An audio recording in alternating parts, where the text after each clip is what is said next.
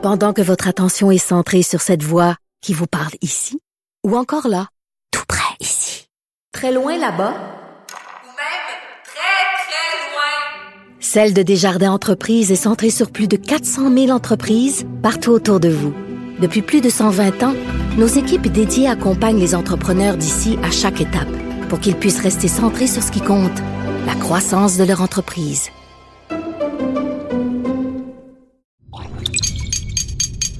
Cube Radio. Silence Veuillez vous lever. La Cour, présidée par l'honorable François-David Bernier, est déclarée ouverte. Entrez dans les coulisses de la justice. Écoutez, vous serez pas jugé. Ils appellent à la barre les acteurs de l'actualité. Oui, votre honneur? Avec François-David Bernier. Avec François-David Bernier. Avocat à la barre. Cube Radio. Bonjour, bienvenue à l'émission. Aujourd'hui, euh, évidemment, on va parler d'un drame à London, en Ontario, euh, de ce qui s'est passé exactement avec une attaque euh, à la voiture bélier, à une famille décimée, un jeune homme là, qui, est, qui est à l'hôpital, qui a perdu sa famille. On en parle avec Éric Yakov de Boise qui nous explique comment ça s'est passé, à quoi s'attendre pour la suite? Euh, on continue la conversation euh, par la suite avec euh, Maître Frédéric Bérard. On, va, on, a vu le, premier ministre du Canada, Justin Trudeau, faire un, comparable, une référence à la loi 21 avec l'événement de, de, le drame de London. Donc, est-ce que c'est approprié? On lui en parle. Euh, il y a aussi euh, les Tigres de Victoriaville. Il y a des allégations d'agression sexuelle. Deux joueurs euh, sont arrêtés, relâchés. Mais qu'en est-il? On parle ici de consentement. Consentement retiré. C'est quoi? On en parle avec Maître Nada Boumefta. Et pour terminer, on, on se demande avec Maître Boily, est-ce que la loi sur la santé publique euh, a fait le travail durant la pandémie? Est-ce qu'on doit la euh, modifier? Parce que le ministre Dubé en a parlé. On lui en parle. Votre émission commence maintenant. Vous écoutez. Avocat à la barre. Un drame terrible cette semaine. Euh, l'attaque de London en Ontario. Une attaque avec un véhicule qui frappe, qui discime une famille, un père, une mère. Euh, les grands-parents qui sont là et un, petit garçon. Le petit gar les, les, grands-parents, la mère et le père décèdent. Le petit garçon survit à l'hôpital dans un état critique. Euh, et là, toute la question se pose, une famille musulmane, donc est-ce que c'est une attaque terroriste? On a un individu qui sort du véhicule avec une veste par balle. Déjà là, ça pose beaucoup de questions. Certains disent même qu'il riait. Donc, Qu'en est-il? Qu'est-ce qui s'est passé? C'est qui cette personne-là? Un jeune de 20 ans. Est-ce que vraiment c'est une attaque terroriste? Euh, euh, pourquoi il a fait ça? Je veux dire, c'est très grave. Imaginez, vous êtes avec votre famille, on s'attend pas à ce qu'un véhicule nous frappe. Euh, c'est une arme, hein. on le sait quand c'est utilisé de la mauvaise manière. Et bon, des accusations sont portées. on parle ici de, meurtre, hein, de meurtre premier degré, prémédité, euh, délibéré, euh, tentative pour le jeune homme. Euh, et tout ça, comment, dans, ce contexte-là, est-ce que c'est vraiment un attentat terroriste? On en parle avec Éric Yakov de Broise, qui est spécialiste en histoire de la criminalité et de la justice. Bonjour. Bonjour, Maître Bernier. Ça va? Ça va très bien, euh, malgré euh, le sujet, évidemment, qui est, assez terne. Euh, Éric, euh, rappelez-nous un peu, j'ai mis un peu la table, mais c'est qui cette famille-là? comment ça s'est passé, ce drame-là? Alors, ben, le dimanche soir, le, le 6 juin dernier, une famille musulmane est complètement décimée à London. c'est au total quatre victimes, comme vous l'avez mentionné, de la famille Afzal et euh, seul un survivant euh, parmi toute cette famille, c'est un jeune euh, garçon de 9 ans. Et cette famille est décimée parce qu'un jeune homme du nom de Nathaniel Veltman, 20 ans, au volant d'une camionnette, décide donc de foncer sur cette famille Et il ne s'arrête pas. Hein. C'est vraiment comme une attaque bélier. Mhm. C'est seulement 25 minutes après son acte que le meurtrier euh, appelle de lui-même le 911 et il se rend à la police. Donc De lui-même a- décide d'appeler le 911. OK. Oui, tout à fait. particulier. Ouais. Et, euh, Bah, un peu comme le, le, le même cas qu'il y avait eu avec euh, l'attaque euh, de la mosquée de Québec, c'est-à-dire qu'on avait Alexandre Bissonnette. Qui avait commis son acte et euh, quelques minutes, enfin plusieurs minutes plus tard, euh, 10 ou 20, non, une trentaine de minutes Ouais. plus tard, il avait euh, de lui-même appelé la police. Après Donc, s'être euh, sauvé, puis même il y a un enregistrement avec le 911 où est-ce qu'on voit que le, répartiteur est très habile pour empêcher même euh, euh, Bissonnette de s'enlever la vie et de se rendre sans, sans grabuge, oui, effectivement.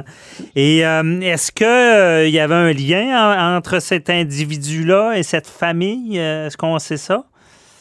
Alors, pas à ma connaissance, c'est vraiment une attaque euh, gratuite. J'aime pas le terme, mais Mhm. c'est vraiment une attaque, euh, je dirais pas spontanée, puisque selon les, les policiers, enfin selon le chef de la police euh, de London, il y aurait tout lieu de croire que c'est vraiment un acte islamophobe, puisque apparemment l'acte aurait été planifié, prémédité et motivé par la haine, comme dit le, le chef de la police, et Mhm. qu'ils auraient été ciblés en raison de leur foi. Alors moi personnellement, j'ai été voir euh, une photo de cette famille. Euh, bah, on a l'impression de voir une famille qu'on pourrait de manière typique voir euh, au Pakistan ou au Bangladesh ou même en Inde. On n'a pas vraiment l'impression de voir des, musulmans. Alors peut-être que lui les connaissait un peu plus. Peut-être qu'il avait, il tournait déjà dans le dans le quartier depuis un petit moment pour repérer du monde. Mais semble-t-il, dès qu'il les a vus, il a foncé et commis son acte de manière euh, gratuite. Mhm. Parce que dans cette ville de, Lon- de Lon- London, en Ontario, euh, Oui. est-ce qu'on sait s'il y a beaucoup de communautés? euh, est-ce qu'il y a beaucoup de gens qui, qui viennent de l'extérieur ou euh, on ne sait pas Alors, ça? tout- à fait. En fait, à London, on a euh, l'une des plus fortes proportions de, euh, de, de concitoyens musulmans euh, au Canada. À London, si je me souviens bien, c'est une communauté d'à peu près 30 000 personnes. OK. Ce qui, par rapport à la population, représente un pourcentage euh, plus élevé que qu'on qu'on ne retrouve pas ailleurs dans le pays. Donc, euh, peut-être que la personne, je ne peux que supposer que euh, Monsieur Waltman, cela le dérangeait, mais moi, Mhm. j'ai été voir la photo de cette famille et comme je vous dis, on aurait pu croire que c'était une, une famille euh, en provenance d'Inde, Pakistan ou Bangladesh et on on n'avait pas vraiment de perception que cette famille était euh, plus musulmane qu'une autre. Mhm. Euh, Je comprends. Et avec l'information qu'on a en ce moment, on ne sait pas si c'est euh, quelqu'un qui, qui- qui tenait des propos euh, islamophobes ou racistes sur les médias sociaux. Est-ce qu'on a de l'information là-dessus? J'ai cherché, euh, je, la police est quand même euh, relativement discrète Mhm. là-dessus. J'ai pas non plus trouvé d'informations concernant euh, les journalistes. On peut communiquer aussi sur euh, le sujet, si ce n'est que apparemment il y a tout lieu de croire que le motif était bien de viser des personnes ayant une foi musulmane. Maintenant, la question se pose est-ce que l'acte peut être considéré comme terroriste ou pas? Ben effectivement. c'est ça. Euh, Là, euh, est-ce que euh, c'est ça? Est-ce qu'on risque d'avoir des accusations de, de, de- de terrorisme? Est-ce que c'est important? Même si, si c'est le cas, je pense que pour les communautés, c'est important que de, de- de- d'identifier ce que c'est, là, de- parce qu'on sait qu'il y a des accusations de meurtre euh, premier degré qui sont les plus graves au code criminel. Mais est-ce que c'est important qu'il y ait des accusations de terrorisme si euh, c'est le cas? Je crois que oui. Alors je vais, je vais essayer d'être le plus euh, simple possible. C'est que quand on parle de crimes haineux, cela touche en règle générale des minorités. hein. Mhm. Ça, ça peut toucher les juifs, ça peut toucher les, les, les noirs, les LGBT, ça peut toucher toute forme de minorité. Pas seulement des minorités, mais les crimes haineux en règle générale tournent autour des minorités. Ouais. Et par contre, les crimes haineux violents, comme, euh, comme on vient de subir, enfin, comme on vient de, de voir à London, il y a une problématique qui se pose souvent dans, dans la société d'accueil, c'est qu'on on, on a du mal à le qualifier de terroriste parce qu'on le qualifie de crime haineux. Or, pourtant, l'un et l'autre ne vont pas forcément, ne sont pas forcément en inadéquation. Et même pourraient se renforcer l'un l'autre. Mhm. Je m'explique. En l'occurrence, un crime, un, un crime, euh, un acte terroriste, selon le code criminel canadien, ça, ça doit, euh, doit y avoir deux aspects bien précis. Avoir des motifs raisonnables de croire que l'acte a été commis exclusivement ou non dans un but ou un objectif politique, religieux et ou idé- idéologique. Et le deuxième point, c'est dans l'intention d'intimider toute une partie de la population quant à sa sécurité. Eh bien, en l'occurrence, si des accusations de terrorisme étaient portées de manière franche pour dénoncer aussi certains crimes haineux, eh bien, euh, cela pourrait prendre en considération beaucoup mieux euh, le sentiment d'insécurité que peuvent vivre des minorités. Mhm. C'est une forme de... Parce qu'on sait dans les peines que c'est des meurtres premier degré, c'est la prison à vie. Là. Euh, et euh, on, parle- on en parlera, il y a le cumul même euh, des, des, des admissibilités à la libération conditionnelle. Mais c'est peut-être important de, de qualifier le crime pour, pour, pour que ça soit reconnu. qu'on C'est ce que vous dites, là. C'est surtout pour les minorités parce que ce qui se passe, c'est qu'il y a comme une forme de division qui s'opère dans la société. C'est que dès que c'est un crime terroriste, euh, le crime terroriste est facilement reconnu dès que ça touche la majorité de la population. Mais dès que ça concerne des minorités, alors là, il y a comme beaucoup plus de retenue à qualifier le crime haineux comme terroriste. Mhm. Alors que, comme je l'ai dit, c'est pas forcément en adéquation. Au contraire, même ça pourrait renforcer euh, la, la prise en considération du sentiment d'insécurité de certaines minorités. Et ça permettrait aussi de peut-être mieux lutter contre les crimes haineux euh, dans le futur. C'est ça, dans- si je comprends bien, le crime haineux vise, c'est ça, cette minorité-là, mais l'acte terroriste ne vise pas nécessairement des minorités, c'est ça? Exactement. Le Mhm. crime, euh, le- enfin l'acte terroriste ne vise pas forcément des minorités, mais euh, on, on- on le reconnaît assez facilement. Par exemple, euh, quand euh, en, en France, par exemple, vous avez un acte terroriste, ben, on sent que euh, on n'a pas du mal à le qualifier parce que ça a touché la culture majoritaire, la culture française. Tout le monde par est contre, la, terreur, on, veut, on Ah, terrorise une société. Exactement. Ouais. Mais imaginons, et je ne l'espère pas, mais que demain quelqu'un commettrait un acte contre une mosquée, euh, là on a du mal à le qualifier d'acte terroriste, alors que pourtant, et il y a tous les éléments de, de le considérer comme tel. Voyez-vous. Et là, dans le cas présent, selon les éléments donnés par la police, il y aurait motif de croire que c'est un acte terroriste. Et le Premier ministre, lui, a franchi le pas. Il le considère vraiment comme un acte terroriste. Mhm. Mais le, le crime haineux peut être, aussi un acte terroriste, c'est ça, je comprends. Tout à fait, oui. OK. Je comprends. Et euh, tout ce débat-là, il nous reste pas beaucoup de temps, mais euh, est-ce que c'est ça, ça risque, c'est en Ontario, ça risque de le relancer le débat sur euh, à savoir si c'est une personne est, est admissible à la libération de conditionnelle, parce que c'est un, Eh un oui. homme qui est jeune, là, c'est 20 ans. À combien de temps, là? Comme dans l'affaire Bissonnette qui est devant la Cour suprême. là. Alors, ben, c'est sûr que ça ravive des blessures. Ça rappelle l'affaire Bissonnette au Québec.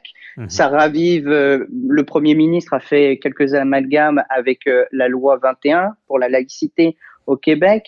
Et surtout, ça relance encore le débat où ça va l'alimenter sur la peine- les peines constitutives, constitutives pardon, et la libération conditionnelle, dont on a parlé la semaine dernière, euh, considérant que euh, à l'échelle du pays, bah, au jour d'aujourd'hui, un juge, il ne sait pas exactement quelle peine il peut prononcer face à un Mhm. crime multiple comme celui-ci. Ben oui. Comment euh, quantifier l'horreur? C'est difficile, évidemment. Très difficile. Mhm. Merci beaucoup, Éric Jacob de Boise. Euh, on on s'en reparlera. Euh, et évidemment, toutes nos sympathies à la famille et bon courage à ce jeune homme-là qui aura besoin de beaucoup d'amour pour passer à travers ce, ce drame.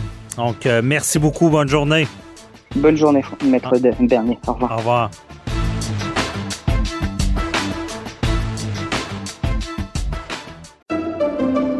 Pendant que votre attention est centrée sur vos urgences du matin, vos réunions d'affaires du midi, votre retour à la maison ou votre emploi du soir, Celle de Desjardins Entreprises est centrée sur plus de 400 000 entreprises à toute heure du jour.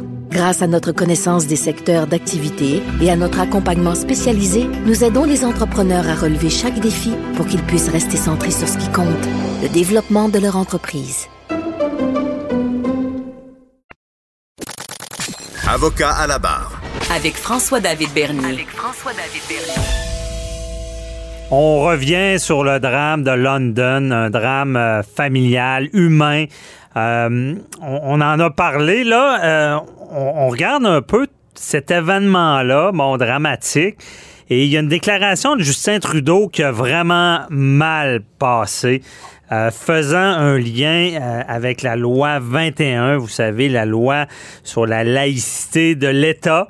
Donc, ce genre de lien-là, est-ce que ça, ça peut, on peut même penser à dire ça parce que euh, on s'entend là, que bon, qu'il y a une certaine volonté de l'État, c'est le gouvernement. Il y a des opposants aussi à, à la loi, c'est un débat, mais est-ce qu'on va trop loin en faisant ce genre de lien? Et on en parle avec Maître Frédéric Bérard, docteur en droit constitutionnaliste. Salut Frédéric. Salut François David. Euh, comment euh, ben, on n'ira pas sur tes positions sur la loi, tu as été impliqué, mais euh, quand même, euh, ce qui se passe sur euh, ce genre de déclaration-là, comment tu vois ça? Ben écoute, c'est c'est triste. À chaque fois qu'on se parle depuis quelques semaines, il y a toujours un drame épouvantable. J'espère que la semaine prochaine, on Ouais. va parler d'un truc un peu plus joyeux parce que, écoute, avant, avant de rentrer dans le vif du sujet, si t'as pas objection, moi je veux euh, dire à quel point tout ça m'a euh, vraiment bouleversé. Puis je sais que toi aussi. Ouais, c'est troublant. hein. C'est vraiment. C'est tellement gratuit, là. C'est. un petit gars qui, qui perd ses parents, c'est. c'est- Quand, quand on voit ça, on n'a plus de problème dans la vie, là. C'est vraiment euh, terrible, ce genre d'agissement. T'as raison. Puis en plus, tu dis-toi, je me mets à sa place. Il va être obligé de grandir avec ce qui était là. Le, donc, le flash de voir Mhm. une voiture qui écrase l'ensemble de sa famille, sauf lui. Il était visé lui aussi. Fait que dans quelque part, c'est c'est un coup du destin. Ouais. Euh, sachant que c'est un crime haineux, sachant que c'est un attentat terroriste basé sur le fait que ce gars-là déteste les musulmans. Mhm. Euh, je veux dire, comment tu fais pour concilier le reste de ton existence avec ton identité? Écoute, je, je suis pas psy puis je voudrais pas l'être, mais toutes mes pensées, euh, je suis pas religieux, moi, je dirais pas prière, mais toutes mes pensées sont, sont avec ce petit gars-là. J'ai envoyé tout l'amour du monde puis l'empathie, puis tout ce qui Ouais. tout ce qu'il pourrait peut-être avoir besoin. mais- Et, et pour revenir à, à ce que tu disais, tu vois, moi, il y a quand même un lien entre ce que je viens de dire et ce que je vais te dire là. Moi, je déteste les amalgames dans la vie. On en fait beaucoup chez, sur les musulmans. Là, malheureusement, Justin, qui a été amené là par les journalistes, là, on doit bien le dire, mais qui a quand même pas réussi à éviter le piège, Mhm. en a fait un amalgame à quelque part. Euh, C'était pas le temps de parler de la loi 21, je suis désolé, là. Euh, parce qu'il y a cette, cette espèce de tragédie-là. En plus, apparemment que le gars qui a été arrêté riait après l'incident. Ah, ouais. c'est- Ah, c'est Je veux dégueulasse. dire, non, mais tu vois à quel point là, on est, on est dans la cruauté au sens nec plus ultra du terme. Mais parce Euh, que c'est c'est quasiment un, un syllogiste, euh, c'est de dire, euh, c'est de venir conclure. Syllogiste, ceux qui ne savent pas, bon, euh, si Julie est belle, toutes les filles qui portent une, une jupe rouge sont belles, Julie est belle, donc Julie porte une, une robe rouge. C'est ça, une conclusion qui est là. Bon, là, Non, tu viens à dire Ouais. que ah, y a un crime haineux qui, qui, qui, qui sans nom. Euh, et là, on vient dire, ben là, c'est peut-être parce qu'il y a des gens qui, qui, qui veulent une loi sur la laïcité. C'est un mauvais, mauvais, une mauvaise conclusion. Là. Ben, écoute, intellectuellement, c'est mauvais. Puis en plus de ça, c'est que c'est pas très sensible. Là. Je veux dire, c'est de la récupération, c'est de l'instrumentalisation. Mhm. Euh, bon, il y a eu plusieurs problèmes avec ça. Là. Premièrement, à ce que je sache, la loi 21 s'applique au Québec, puis pas à London, en Ontario, la première des choses. C'est ça. Euh, c'est pas certain que ce bozo-là est même au courant qu'il y a une loi 21. Est-ce que moi, à titre personnel, j'aime la loi 21? Non, je la déteste, je la conteste devant les tribunaux. Tu l'as dit. ben, t'es la meilleure personne pour parler euh, de ce sujet-là. Tu, tu- tu- tu trouves qu'on on a, on a franchi une ligne. Là. Ben oui, puis de toute évidence. Pourquoi j'aime pas la loi 21 rapidement? Moi, je pense que ça porte atteinte au droit à l'égalité. Puis là, dites pas, ah oui, mais ça s'applique à toutes les religions. Oui, mais justement, ça s'applique à toutes les religions, ça veut dire que ça s'applique pas aux non-religieux. Déjà là, il y a une discrimination. Et en plus de ça, tu sais, si j'adopte une loi pour interdire le vol à l'étalage, ben ça se pourrait que ça s'applique pas mal plus aux pauvres qu'aux riches. tu sais. Bon. Puis dans ce cas-ci, soyons honnêtes, ceux qui sont visés par la loi 21, c'est 100% des femmes musulmanes. C'est ça la réalité. Il y en a pas ailleurs. C'est pas Mhm. vrai. C'est comme. Puis c'est arrivé. Pourquoi? Ben il y a tout un contexte social autour de ça qui, cela dit, soyons francs aussi, a été créé de toutes pièces par les médias. Ça, c'est la conclusion principale du rapport de Bouchard-Taylor. Il a dit il n'y a jamais eu de crise d'accommodement raisonnable, incluant avec les musulmans. Ça a été créé de toutes pièces par les médias. Bon. Une fois qu'on a dit ça, est-ce qu'on peut être en faveur de la loi 21 et ne pas être islamophobe du tout? Ben évidemment que oui. Est-ce Mhm. que j'ai aimé, moi, le débat sur la loi 21? Non, je l'ai pas aimé. Je trouve que ça, ça a été mal fait.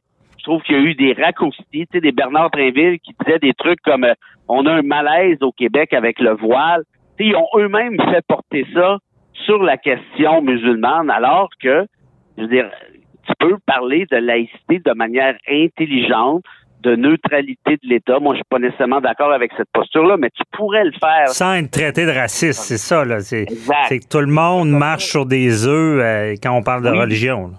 Exact. Puis, soyons francs, moi, je connais pas d'islamophobes qui aiment pas la loi 21. En d'autres termes, tous les islamophobes aiment la loi 21, mais je connais un sacré paquet de gens qui ne sont pas islamophobes, qui veulent aussi et qui aiment la loi 21. Donc, en d'autres termes, il faut encore là faire attention de pas tout mélanger là-dedans.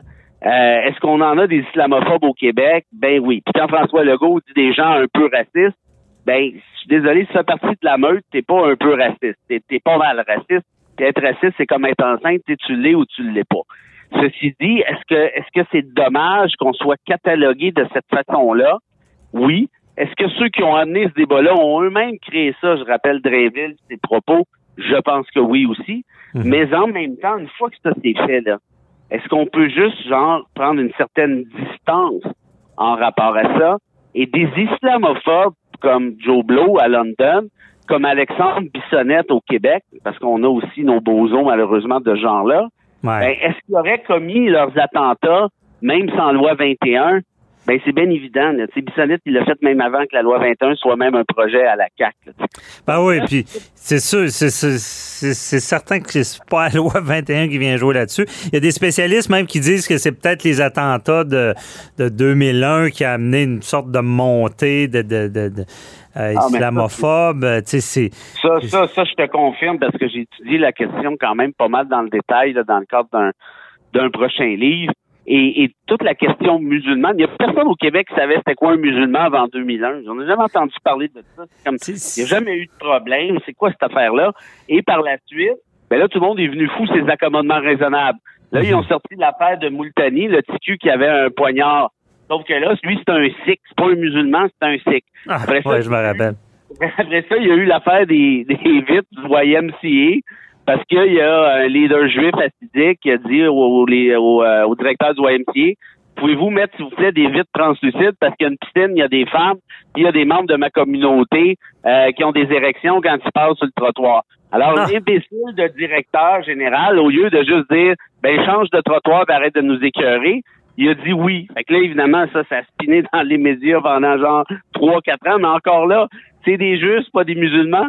La seule histoire qui concerne les musulmans, c'est une histoire de cabane à sucre en Montérégie, où là, apparemment, les musulmans seraient débarqués là, puis là, ils auraient demandé de pouvoir faire la prière, blablabli, bleu La réalité, là, c'est que c'est même pas vrai, cette affaire-là. Les musulmans, ils vont pas à cabane à sucre, il y a du porc. Ouais, les oreilles de Christ, ça, ça marche pas. On mange pas de porc. C'est même pas vrai cette histoire-là, c'est une légende urbaine. Fait que là, si tu te mets à regarder un peu tout ce qui s'est passé puis qui s'est pas passé, tu dis, c'est quoi tes exemples là, pour démontrer que les musulmans sont un paquet de troubles? La seule affaire qui a, qui a- il y en a un qui a vu un burkini dans, dans la piscine à vagues aux zoo de Granby, puis il en a parlé Ouais. pendant quatre ans. Tu sais, reviens-en. Mais il y a beaucoup, euh, je pense, et puis t'as raison. Mais la réalité, c'est qu'au Québec, on n'a pas de problème avec ça. C'est c'est la réalité. Par contre, la, la- la crainte, elle peut venir de la France. C'est sûr qu'en France, il y a une réalité qui est tout autre, là, avec, avec- et qui vient de l'histoire aussi, les pieds noirs. Il y a- en tout cas, il y a toute une situation euh, qui est très différente, historique. Ouais. ouais, c'est ça qui est génial. C'est qu'il y en a beaucoup trop qui sont tellement excités avec la France qui veulent importer les problèmes français ici. Oui, on va importer la solution française. On n'a pas besoin de la solution française. On n'a même pas le problème. Mais c'est souvent la peur, la peur de la différence, Ben la oui. peur de, de, de, de se faire envahir, de dire, bon, on va, dans ce pays-là, quand, quand on comprend ce qui se en- dans l'histoire en France, on sait que ça arrivera pas ici. Mais quelqu'un qui Exactement. connaît pas ça va avoir peur de, de, Oui, sorte euh, d'envahissement. Il y a beaucoup de politiciens qui surfent sur ces sur ces peurs-là, très malheureusement. Puis ça, c'est pas pas classique au Québec. En France, t'as la loi de 1905, une loi de la, sur la laïcité. Ça, c'est une vraie loi sur la laïcité. Ça, là, tu sors l'état de la religion. Au Québec, la loi 21, il faudrait pas oublier la chose suivante. On continue de subventionner les écoles religieuses. C'est pas le diable catholique, ça, la dernière fois que j'ai regardé, là. Puis ça a pris tout le petit change avant qu'on tire le crucifix. Ça non plus, c'était pas le diable catholique, garder un crucifix à l'Assemblée nationale. Donc, tout ça pour dire que la France, ça s'est mis à canarder à partir de 2004, où là, ils ont interdit le voile, notamment dans l'espace public, et c'est là que ça s'est mis à foirer. Et, et la France, à mon sens, est un désastre côté intégration. Alors, je sais même pas pourquoi on réfère à ça. On n'a pas ces problèmes-là. Mhm. Si tu remarques la chose suivante, regarde depuis, depuis le début de la pandémie, ça fait quoi, 15-16 mois? Ouais. Est-ce qu'on a parlé des musulmans depuis ce temps-là? Non. Pourquoi? Parce qu'on avait un autre problème. Ben non, mais sont ils sont rendus où, les musulmans? Ils ont- sont tous partis pendant la pandémie? Sans tout. Non, Ils c'est ça. Ils n'ont pas bougé d'un poil, à ce que je sache, en tout cas. Ouais. Fait que c'est quoi l'affaire? Ben, l'affaire, c'est que il y en a jamais eu de problème avec les musulmans. Là, c'est juste que là, on regarde ailleurs, on s'est trouvé d'autres sujets pour se désennuyer. Et, et ce que je te dis là sur les musulmans, je pourrais te dire ça sur les juifs, je pourrais dire ça sur les Irlandais à une certaine époque. La- au Canada anglais, je pourrais dire ça sur les Chinois, sur les Japonais. On pourrait parler, tu sais, c'est toujours la faute d'une minorité. Puis quand on regarde les témoins de Jéhovah au Québec, Ouais. quand on regarde ça, 10, 15 ans, 30 ans, les Haïtiens, 40 ans, 50 ans plus tard, on se dit, ouais, on était ticoun un peu, hein. Mais j'ai comme l'impression que c'est un petit peu ça qui va se passer. Ben, c'est c'est ça. Mais c'est c'est plein de sagesse que tu dis, c'est vrai.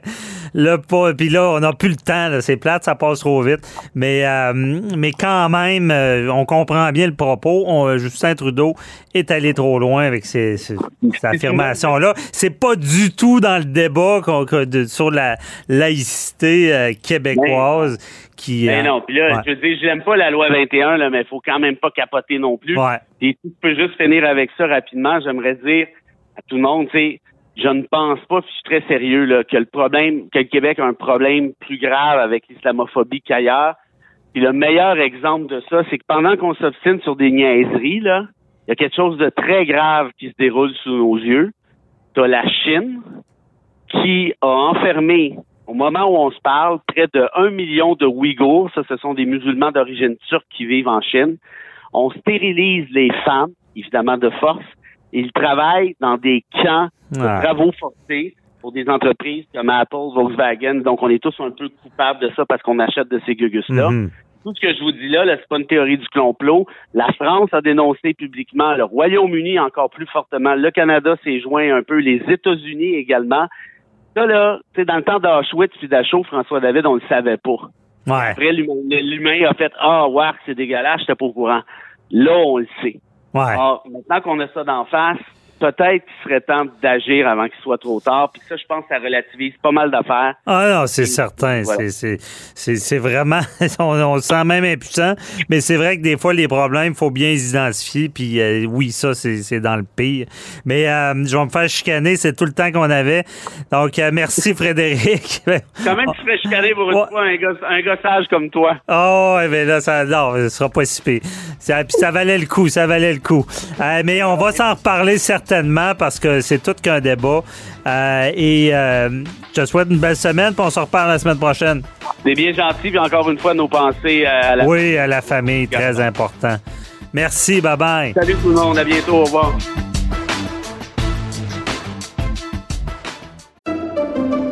Pendant que votre attention est centrée sur vos urgences du matin, vos réunions d'affaires du midi, votre retour à la maison ou votre emploi du soir, celle de Desjardins Entreprises est centrée sur plus de 400 000 entreprises à toute heure du jour. Grâce à notre connaissance des secteurs d'activité et à notre accompagnement spécialisé, nous aidons les entrepreneurs à relever chaque défi pour qu'ils puissent rester centrés sur ce qui compte, le développement de leur entreprise.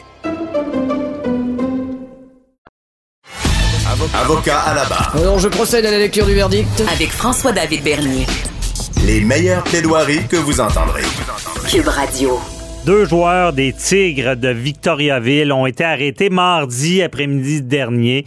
Euh, c'est pour une enquête d'agression sexuelle. Ils ont été rel- euh, relâchés par la suite, libérés, euh, évidemment sous certaines conditions. Toute une histoire, bon, dans le domaine du hockey, des jeunes, on sait qu'il y avait des, une partie, un tournoi, et là, il y, a, deux jeunes hommes qui sont visés par des allégations. C'est une jeune femme qui était à l'hôtel, qui avait un intérêt pour un des garçons, a décidé d'avoir des- certains rapprochements, d'aller à sa chambre d'hôtel, euh, voulait donner un certain consentement, selon la version dont, dont on a état. Euh, par contre, rendu sur place, il y avait une autre personne. Et là, le consentement euh, peut changer. Évidemment, ben, ce qu'on comprend, c'est que cette femme-là ne voulait pas de relation avec un autre homme qui était sur place. Bon. D'où tout le problème est là. Euh, ça nous fait nous poser des, des- beaucoup de questions sur qu'est-ce qu'un consentement, c'est quoi? Euh, on a vu beaucoup de cas ces dernières années avec le mouvement Moi aussi. On a vu les cas de Gilbert Rozon, où est-ce que des fois même les femmes disaient, ben, je figeais, je l'ai invité chez moi, mais j'ai figé. Figé, est-ce que ça veut dire que la- la- la- l'autre personne a le droit d'avoir des rapports? Est-ce que le consentement, c'est verbal d'avoir un oui clair? Quelqu'un qui a trop bu, quelqu'un qui, qui est pas dans son état, c'est à qui de dire euh, oui ou non? Est-ce que l'autre personne doit s'en rendre compte? Toutes ces questions-là, bon, on les pose à, ma- Maître Nada Boumefta, criminaliste. Euh, Bonjour, Nada. Bonjour, bonjour. Toutes d'excellentes questions. Ouais, Euh, c'est- qui méritent, euh, j'espère, d'être claires en 2021. Alors, un plaisir d'en reparler. Ben oui, ben c'est ça. Donc, c'est vraiment euh, c'est important que les gens comprennent. Allons-y pour le avec notre cas. Là. Euh, ici, on comprend qu'il peut y avoir un consentement, mais que ce consentement-là peut être retiré à tout moment. Là. Tout à fait. Puis, euh, je vais commencer en, t'invitant, en fait, euh, comme ça, en faisant un test avec toi Mhm. en te demandant, veux-tu un- une tasse de thé, euh, mon cher François? Est-ce que t'aimerais ça que je t'en fasse une tasse de thé? Aimerais-tu ça en boire? Pas sûr, non, je suis pas sûr. T'es pas, pas sûr? Non, je suis Bon, pas sûr. Euh, là, je pense- je vais Ou j'en veux pas. en faire une ou t'en veux pas? OK. Ben, écoute, je pense que je t'en ferai pas boire, en tout cas, puis je vais pas te forcer à en boire. T'es d'accord avec moi que je vais Ça pas... serait assez si- particulier voir ça, hein, quelqu'un qui veut pas une bière, puis on y met dans la bouche, puis on dit bois. Exact. Puis on l'oblige à boire. Même si je prépare la tasse de thé, puis ça m'a pris du temps, puis même tu m'as donné les détails, mettons que tu m'aurais dit, je sais pas, mais écoute, j'en prendrais peut-être un avec deux sucres puis du lait. Je te le prépare. Il est prêt, il est devant toi. Mhm. Tu n'en veux plus. Ou tu figes, tu fais rien. On s'entend-tu que je vais pas prendre la tasse puis te la mettre dans la bouche puis t'obliger à boire? Ouais, c'est un bon exemple. C'est un excellent exemple et j'invite les gens à aller voir la vidéo YouTube là-dessus. Ça s'appelle Consentement de tasse de thé. Ça explique super bien. Et je pense Ah, que c'est une analogie que les gens ont Ben. besoin d'avoir en tête parce que c'est la même chose par rapport à des gestes ou des actions sexuelles ou d'attouchement que quelqu'un peut avoir envers nous. Le consentement peut changer à tout moment et quand on consent, surtout pour les actes sexuels, il faut que le consentement soit clair. Et quand je dis clair, ça peut être verbalement, par des gestes, par des façons d'être au moment de l'acte, mais tout est une question de fait, évidemment, et Mhm. la personne a le droit de retirer son consentement à tout moment, et c'est pas parce qu'elle ne dit pas non ou qu'elle dit non que euh, les circonstances peuvent être différentes. J'ai eu des commentaires où les gens disaient, ben, c'est- si tout porte à croire que la personne accepte, mais qu'elle dit le mot non, qu'en est-il? Écoutez, cas est un cas d'espèce. Sachez juste que, effectivement, une personne pourrait décider de ne plus consentir à des gestes. Et à ce moment-là, il faut tout arrêter au risque d'avoir des conséquences, effectivement, même au criminel. Ah oui, effectivement. Mais c'est pas toujours évident. Certains vont dire. euh, Ouais, mais c'est ça, on peut plus euh, cruiser, on peut plus. euh, si, si une fille nous intéresse, on va se faire accuser. Mais c'est c'est pas ça, là. Ça, ça, c'est une phrase que j'adore et qu'on voit énormément dans les commentaires. Euh, mais j'adore pourquoi? Parce que ça démontre quoi? Aux gens? Qu'il y a des limites, effectivement, et qu'il faut les respecter et qu'une femme ou même un homme aurait droit de dire non, je refuse telle, telle chose ou je n'accepte pas. Il n'y a rien non plus qu'on doit prendre pour acquis. Hein. Il est important que les gens comprennent que c'est pas parce que on vient d'avoir une soirée euh, euh, bien, euh, bien euh, remplie, super positive, puis euh, vous m'invitez euh, à venir chez vous le soir que nécessairement je consens des actes sexuels. Et c'est Mhm. pas non plus parce qu'on s'est échangé des messages textes, c'est ça, on le voit souvent, euh, de rencontres ou de viens me rejoindre et on voit clairement là euh, même des échanges euh, sensuels par message texte qui portent à croire que la personne allait effectivement là-bas pour ça, mais arrivée sur place, elle pourrait décider de refuser et de ne pas euh, consentir. Et ça, c'est important que le partenaire, oui, soit alerte à ça. Et Mhm. allô, on est en 2021, je pense que les gens, c'est pas une question de craindre ou mon Dieu, euh, on pourra plus approcher les filles. Ben, si vous le voyez comme ça, approchez-nous plus, justement. je pense que vous comprenez. Non, mais c'est des gens qui, justement, vont peut-être comprendre par le message qu'on essaie de diffuser par les conséquences en droit que certains gestes, effectivement, peuvent être euh, peuvent être reprochés contre vous devant une cour criminelle euh, parce qu'on n'accepte pas ce type d'ajustement-là envers quelqu'un, surtout qu'on a ce, ce pouvoir-là, ce consentement-là est au cœur là, de cette importance-là euh, de liberté, tant sexuelle, mais qu'une personne soit libre également, tant de s'exprimer que d'être euh, dans ce qu'elle est dans notre société. Mhm. Non, je comprends bien, puis c'est vrai, c'est parce qu'on le dit, c'est une relation sexuelle, donc c'est c'est vraiment d'être attentif à ce que l'autre vit là. Euh, c'est pas vrai. Il y en a qui se croient dans un film là, puis qu'ils pensent qu'il y a de la passion, puis qu'ils accotent l'autre sur le mur. Non, la, la minute que que, que que quelque violence que ce soit, c'est pas correct là. C'est c'est Ah, là la ligne. là. Ça, c'est un point intéressant, par contre, qu'on apporte. Et c'est pas tout à fait juste de dire que s'il n'y a pas de violence, c'est nécessairement des gestes consentis, une caresse, euh, une, même une relation complète. Euh, c'est pas nécessairement violent et ça Mhm. veut pas dire que j'y consens. Et le meilleur exemple que je peux donner à tout le monde, c'est l'exemple d'une relation de couple, un conjoint, conjointe, euh, qui vivent ensemble, qui ont des relations, euh, etc., etc. Pas parce qu'on est conjoint, conjointe, peu importe de quelle façon, religieuse, civile, euh, par, par, par état de fait ou peu importe. Euh, c'est pas parce qu'on est conjoint que je consens à toute relation sexuelle avec mon partenaire. Ben oui, d'où- C'est un des mythes qui existe encore beaucoup. Et c'est pas parce que je suis un type de fille, par exemple, et ça on le voit aussi dans les commentaires, euh, et ça la cour le bannit et justement on veut protéger les victimes. Euh, ce n'est pas parce qu'elle a déjà consenti à des actes sexuels auparavant que nécessairement elle y consent euh, au moment de certains gestes. Certains vont dire, ben voyons donc, on le saura plus. Quand est-ce Mhm. qu'on arrête, quand est-ce qu'on n'arrête pas? Ben écoutez, je pense que ça, ça veut dire qu'il y a un manque de communication entre vous et votre partenaire, puis il faudrait se parler.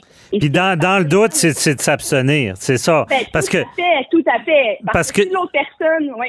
Non, non, mais je, je comprends. Puis ce que tu dis aussi, c'est important en- en- dans un couple en relation marié. C'est pour ça qu'on a aboli le- le- la notion de viol qui faisait qu'un mari, euh, euh, c'était pas un viol, c'était sa femme. Là. Ça avait pas d'allure, c'était sexiste à Exactement, l'époque. Ça, ça fait, Euh, ça avait aucun sens. Et pourtant, on connaît, on sait en ce moment que les violeurs ou les, les, les agresseurs sont des personnes connues des victimes et même proches des victimes. Alors, on peut le voir dans des cas de violence conjugale. Malheureusement, c'est le cas.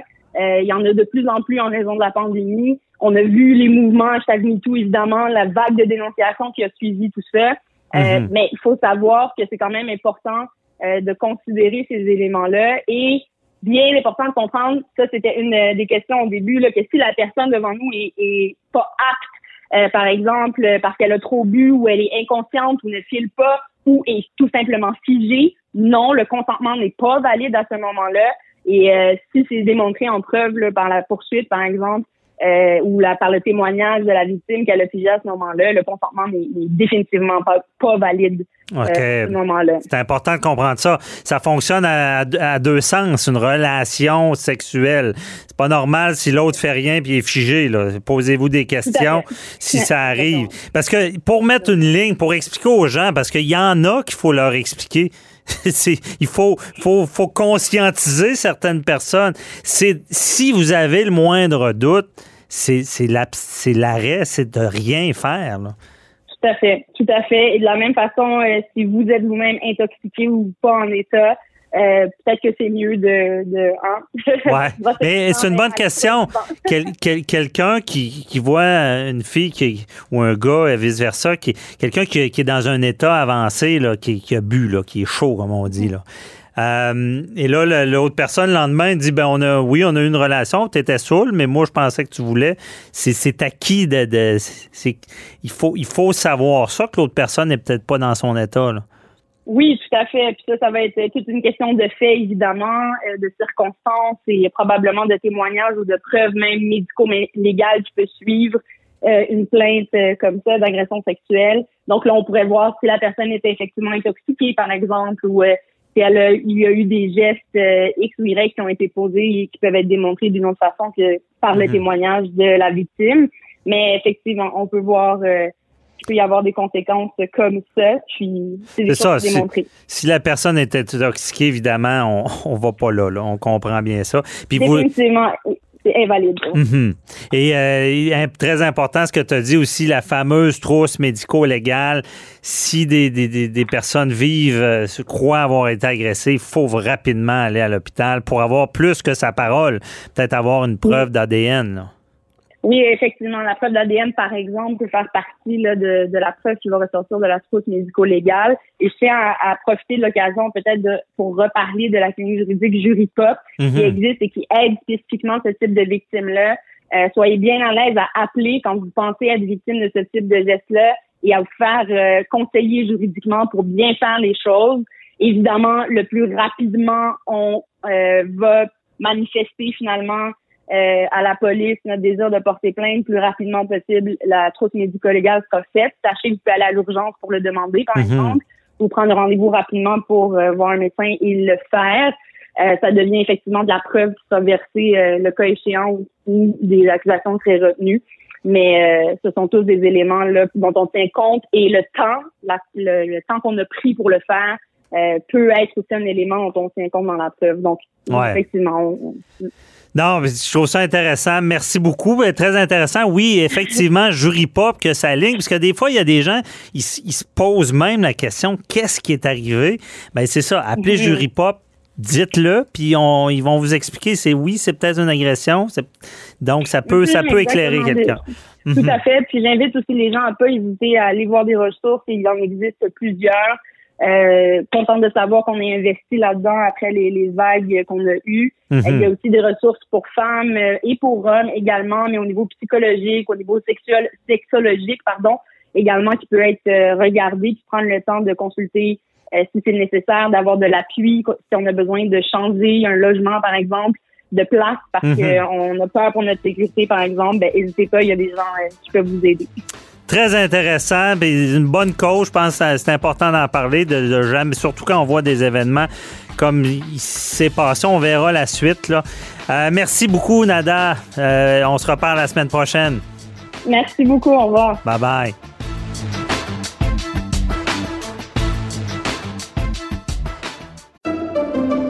Pendant que votre attention est centrée sur vos urgences du matin, vos réunions d'affaires du midi, votre retour à la maison ou votre emploi du soir, celle de Desjardins Entreprises est centrée sur plus de 400 000 entreprises à toute heure du jour. Grâce à notre connaissance des secteurs d'activité et à notre accompagnement spécialisé, nous aidons les entrepreneurs à relever chaque défi pour qu'ils puissent rester centrés sur ce qui compte, le développement de leur entreprise.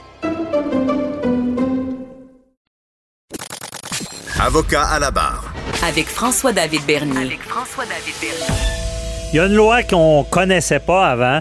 Maintenant, on la connaît par cœur. Est-ce que ça vous dit de quoi, la loi sur la santé publique? Bon, c'est toute cette loi-là qui nous a régi pendant la pandémie, pendant la crise. Où est-ce qu'on établit l'état d'urgence sanitaire, ce qui a donné des pouvoirs extraordinaires au gouvernement? Je pense que le gouvernement aimerait bien gérer euh, le, le la province de cette manière à l'année longue. Euh, cette loi-là, qui était quand même bien faite, mais qui servait pas trop, on, ne voyait pas quand on allait s'en servir, heureusement, mais on a eu besoin. Mais on, on pense à changer euh, certaines choses parce qu'avec l'expérience, on est là, nous, pour analyser tout ça à savoir juridiquement parlant, est-ce qu'il y a des choses à changer? On en parle avec euh, Maître Jean-Paul Boilly qui est avec nous. Bonjour. Oui, c'est euh, des choses qu'on doit changer. J'ai croisé justement nos studios de l'Assemblée nationale euh, tout à l'heure le ministre Dubé, et j'en ai pas parlé parce qu'il avait de la pressée, mais son attaché de presse nous a dit cette semaine qu'elle pensait non pas changer la loi sur les services, la, la santé publique, mais plutôt la loi cadre qui s'appelle la loi sur les services de santé et les services sociaux. Alors ça, c'est la loi qui encadre toutes les lois qui sont de nature de services de santé, dont la loi sur la santé publique. Et là où le bas blesse... Elle couvre quoi, cette ben, loi-là? cette loi-là, elle couvre l'ensemble de tous les services de santé et services sociaux dans la province. Et c'est comme la loi cadre de la loi sur la santé publique. C'est la loi qui permet de, de faire des règlements et d'avoir la loi sur la santé publique. Maintenant, là où il y a un problème et là où le bas blesse, parce que cette semaine, le ministre avait annoncé M. Dubé il avait dit on va regarder ça, peut-être faire des changements, des modifications à la loi. Puis là, il y a eu un rectificatif cette semaine, encore euh, jeudi, euh, de, son attaché de presse qui dit hmm, on va peut-être pas changer la loi. Parce que la loi sur la santé publique, elle a été adoptée en 2001. Ça fait quand même 20 ans. Il y a certainement des choses qu'on pourrait changer. Style, première des choses, l'article 119 qui permet, vous savez, M. Bernier, ça fait un an et demi. On est gouverné de jour en jour par des décrets qui sont fait en vertu de la loi, c'est pas illégal, mais fait de, parce qu'on dit qu'on peut l'utiliser, ces décrets-là, dans un cas d'urgence. On l'a assez dit à l'émission, là, euh, je pense qu'on l'a pas dit dix fois, on l'a pas dit une fois. Euh, c'est quoi une urgence? C'est un cas d'urgence, ben, quand le feu pogne, c'est ça une urgence. Mais là, le feu, il est pogné, ça fait pas mal longtemps, les pompiers ont eu le temps, là, les vaccins sont arrivés, etc., etc. Et la loi, on gouverne toujours avec cet article 119-là, des décrets de 10 jours jour, donc on passe pas par les députés de l'Assemblée nationale. Mais la loi, et là, c'était cet article qui est pas clair, la loi a un autre article, dans le même, je pense, deuxième alinéa, exact, qui, prévoit... qui dit qu'ils peuvent passer par l'Assemblée nationale. 30 jours pour renouveler aux 30 jours. Oui. Mais cet article-là, il n'est pas clair. Parce que ça dit pas quand on doit Voilà. Le problème est là. Et l'opposition, cette semaine, à propos, fort à propos, lance le débat parce qu'il dit, ben, c'est pas la première fois qu'il le lance, là. Et tous les partis d'opposition sont à peu près unanimes là-dessus, en disant, écoutez, là, c'est bien beau, là, mais ce qu'on dit, l'urgence, puis on le dit à l'émission aussi depuis un an et demi. Au début, on disait, écoutez, on n'a pas le choix, là, c'est une situation d'urgence. Il faut prendre des mesures, des mesures qui sont draconiennes. Hein. Souvenez-vous, au début, on disait, on va-tu être obligé de mettre un masque? On va-tu un jour être obligé d'être vacciné, etc. Tout ça, là, être obligé, être obligé de... C'est tout arrivé, là. On va-tu avoir un couvre-feu? On va-tu avoir des, des, des, restrictions? On va-tu fermer les magasins? Les tout ça est arrivé. C'est tout arrivé quand? C'est arrivé en fonction de l'article 119 de la loi et adopté. Et les zones rouges, les zones oranges, les zones jaunes, les zones vertes ont tous été adoptés sous le même article 119 de façon urgente. Alors là, il faut que le peuple qui est représenté par les députés, on l'a assez dit, puisse en, quelque part donner des instructions au Parlement. Puis, Mais la question, qu'est-ce que ça aurait changé? Ça, c'est une bonne question. Est-ce que les outils qu'on donne au Parlement, euh, puis si on change la loi, puis si on vient définir c'est quoi une urgence, puis combien de temps on peut utiliser une urgence, est-ce que ça aurait changé bien des choses? Peut-être pas, peut-être pas, je ne sais pas. Ben, on, donne l'exemple. Le gouvernement, au lieu de renouveler pendant 10 jours, pendant un an et demi, décide de passer par l'Assemblée nationale. Oui. Euh, donc, est-ce que y a pas l'opposition n'aurait jamais se serait jamais opposée à l'état d'urgence sanitaire? Probablement. Euh, y aurait est-ce qu'il y aurait pu mettre d'autres conditions ben, c'est, le problème c'est qu'on vit dans un monde démocratique puis on le dit tout le temps en droit aussi puis dans les faits on vit dans un monde d'apparence. Et là, c'est comme si il y avait apparence qu'un gouvernement ne gouverne pas de façon démocratique, mais de façon autoritaire, puisque on le sait, les, décrets, les décrets, c'est pas l'Assemblée nationale, c'est le gouvernement, en fait le Conseil des ministres qui, qui, qui, fait euh, adopter ces décrets-là. Or, le Conseil des ministres, ben c'est tout le même parti, hein, c'est pas le peuple qui décide. Alors, tout ça fait en sorte que l'apparence de, oh, mais de, gouvernance, c'est là, là, il est là. Vous surpris? On parle-tu d'un gouvernement, elle se fait combien de baillons qui qui mettent. Ah, Il y, euh, en a- il y en a eu plusieurs. Parce là- que pour expliquer à nos auditeurs, on passe des lois avec des baillons, ça veut dire on, on- on- on gouverne. Ben, on, gouverne. les. Ça s'appelle. T'as des questions à poser, pose-les. Mais, Mais ça va passer minutes, pareil. Ferme ta. Puis ça Bon. va passer. Mais le 10 jours, ça ressemble un peu à ça. C'est pas mal ça, mais c'est encore pire que ça parce que là, c'est le baillon. Au moins, il y a des discussions qui se font. Là, il y en a aucune. Il y a des discussions qui se font hors adoption des décrets. Et j'en conviens que la Chambre siège quand même, ici, le, le- le Parlement, euh, l'Assemblée nationale siège quand même. Il y a des députés restreints, mais ça siège. Donc, il y a des débats qui se font. Mais sur l'adoption des décrets proprement dit, il n'y a pas de débat parce que le décret, en vertu de la loi, c'est le Conseil des ministres qui l'adopte. Alors, tout ça fait en sorte que le, gouvernement, c'est bien sûr, moi, j'étais assis dans un, un siège du Conseil des ministres, puis je serais capable d'adopter mes décrets sans jamais avoir à les débattre avec l'opposition. Bingo, je veux dire, je m'en plaindrais pas, c'est bien évident. C'est beaucoup facile de gouverner quand t'as personne d'impact, c'est bien sûr. Mais c'est pas la démocratie qu'on a adoptée ici au Québec et au Canada. Et là, je pense qu'il faut qu'il y ait des changements, en tout cas, à tout le moins cet article-là, pour qu'on vienne définir c'est quoi une urgence, puis combien de temps on peut-tu utiliser une urgence euh, lorsque, oui, il y a encore urgence de santé publique, mais c'est plus la même définition qu'au départ. On était prêt avec un virus, on savait pas où on s'en Mais allait. quand même, on, on a eu un gouvernement, je trouve, raisonnable. Tout à fait. Ben, parce que, bon, vous savez comme moi, M. Boily, la loi, c'est comme s'il avait utilisé euh, un, jet d'eau qui peut tout arracher, là, mais il- le, le jet, ils l'ont mis à, à- ils à l'ont mis à- faible débit. Les, gens, léger, oui. Ouais, les gens pensent que le gouvernement était dictateur, autoritaire. pas du tout. La loi leur donnait le pouvoir d'aller dix fois plus loin. Ben, on a dit à l'émission souvent, avant que ça arrive, faites attention, s'ils sortent le, s'ils sortent le bâton, ça va faire mal. Puis c'est arrivé, là, ils l'ont fait. Il y a eu des couvre-feux, il y a eu le port du masque, il y a eu des amendes, il y a eu, il y a eu toutes Ah sortes ouais. de, de choses. Mais encore là, ce que les gens comprennent mal, c'est que dans, dans, dans la fourchette, là, dans la raquette, c'était dans le plus. euh, Ah, ben, comment, c'est dans- comment on va dire, dans le plus. léger. Dans le plus soft. Oui, là. Euh, oui, tout à fait. Ils ont pas on- sorti on- l'armée. On, aurait pu avoir un gouvernement, euh, peut-être un, un- un chef du gouvernement, un petit peu plus, euh, genre, euh, autoritaire, qui aurait dit Ah, ouais. Ben là, Et là, on va serrer à la vis plus. ça Parce que la moi, j'ai trouvé. mais mais il y a eu des sanctions. Oui, tout à mais on aurait pu être plus que ça. Mais il y a des gens qui pensent que c'est pas une façon d'agir en démocratie. J'en suis. Non, moi, je trouve qu'ils ont bien agi. Mais, mais, mais ils ont quand même bien agi lorsqu'on regarde le résultat. Mais il reste que les pouvoirs qui sont là, c'est des pouvoirs qui sont dangereux, surtout un gouvernement majoritaire.